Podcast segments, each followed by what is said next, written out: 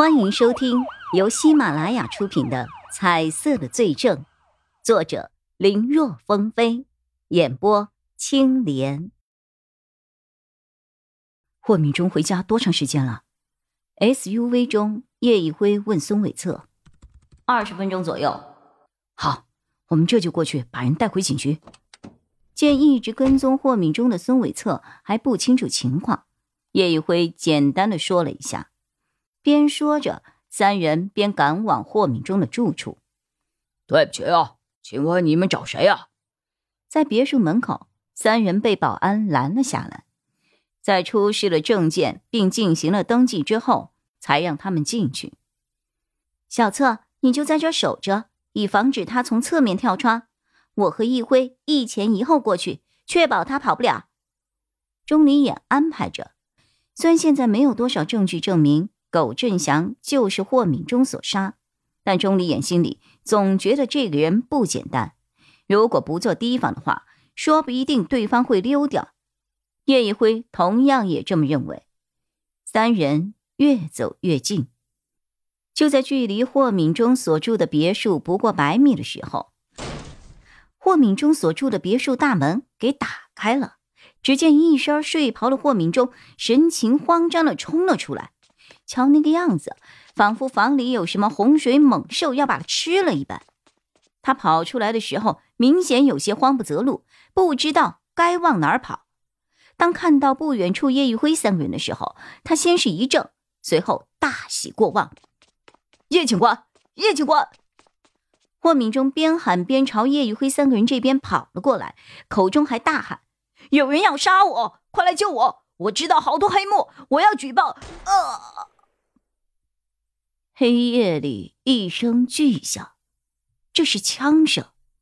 随着枪声的消散，霍敏中那略显肥胖的身躯如同被重重的打了一锤似的，整个人就像皮球一样倒在地上，还滚了两圈。等他仰面停下来的时候，鲜血流了一地。快隐蔽！凶手有枪！三人中，也就钟离眼用枪时间最久，所以。他第一个反应过来，但见叶一辉和孙伟策都还有些发愣，显然他们两个还没有明白是怎么回事儿，也来不及多说。钟离眼急忙一手一个拎着两人的后脖领，就拽到了附近的树丛里。叶警官，救命！救命！倒在地上的霍敏忠还没有死，挣扎着还想朝叶一辉他们这边爬。这个时候，回过神来的叶一辉也明白了事情的严重性，他朝着霍敏忠那边低声喊：“别乱动，躺在那里装死。”他嘴里的那个“死”字还没有说出来，就听见接连的两声枪响，霍敏忠胸前瞬间爆起了两朵血花，之后，他整个人彻底的一动不动了。你在这里等着，我们去看看。钟离眼一面说，一面掏出了枪。叶一辉也拿出了枪，拉动枪栓。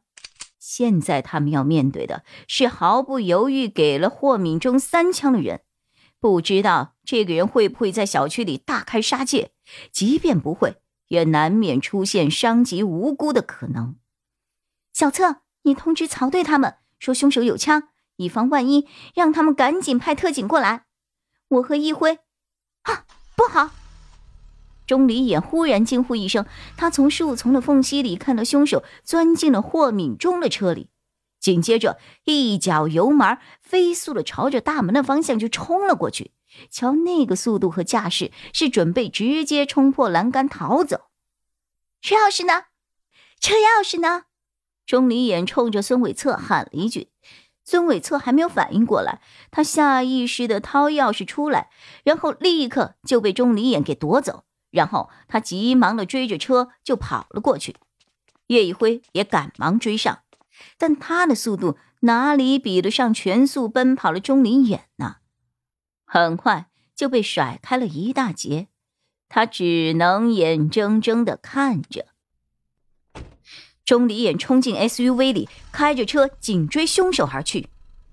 叶一辉心中担心，但是又没有别的办法。他只能给曹永浩打了一个电话，将钟离眼驾驶的 SUV 的车牌号告诉了对方，让他赶紧派人去支援钟离眼，而自己则留下来保护现场。当叶一辉回到霍敏忠家门前的时候，他发现孙伟策正蹲坐在霍敏忠的尸体旁，正把耳朵凑在霍敏忠的嘴边，仿佛在听着什么。难道人还没有死？叶一辉急忙的跑了过去。只是他刚跑到霍敏中的跟前，就见霍敏中全身抽动了一下后，没了动静。只有那一双滚圆的眼睛直勾勾的看着叶一辉，仿佛想说什么。那一双涣散的眼神告诉叶一辉，霍敏中已经死了。怎么了？刚才他说什么了？说了一串莫名其妙的数字。孙伟策的信息板又出现了几个字。八九八零零二，八九八零零二。叶一辉想了想，从霍敏忠的资料里来看，没有相关的数字呀。他正要说什么，发现霍敏忠身上的颜色没有了。叶一辉先是一愣，随即大喜：“这个数字一定要查，一定要查！”他的话音刚落，就听到霍敏中的别墅里响起了一阵急促的报警声。他和孙伟策都是一惊，不知道到底发生了什么情况。叶一辉示意孙伟策留在当场，而他则举枪，小心翼翼地朝别墅走去。刚走到门口，他就闻到了一股十分刺鼻的味道，是天然气。叶一辉做过几年民警。特别是在民生方面的经验可以说是十分的充足，只是一闻他就知道发生了什么，肯定是霍敏忠屋子里有天然气泄漏了。不过连大门口都能够闻到，这泄露的量有点猛啊！